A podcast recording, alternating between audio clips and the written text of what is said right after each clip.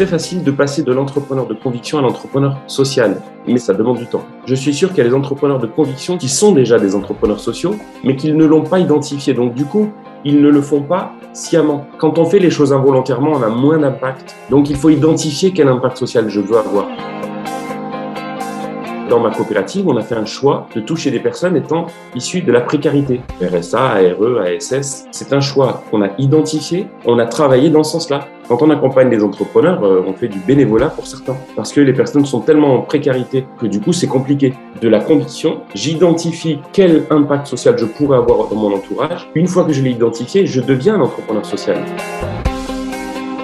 Peut-être que je le suis déjà, mais c'est important d'identifier. C'est comme si je focalise dessus et je mets de l'énergie, de l'argent, et normalement un impact social, c'est mesurable. Et il doit être apprécié par tout le monde.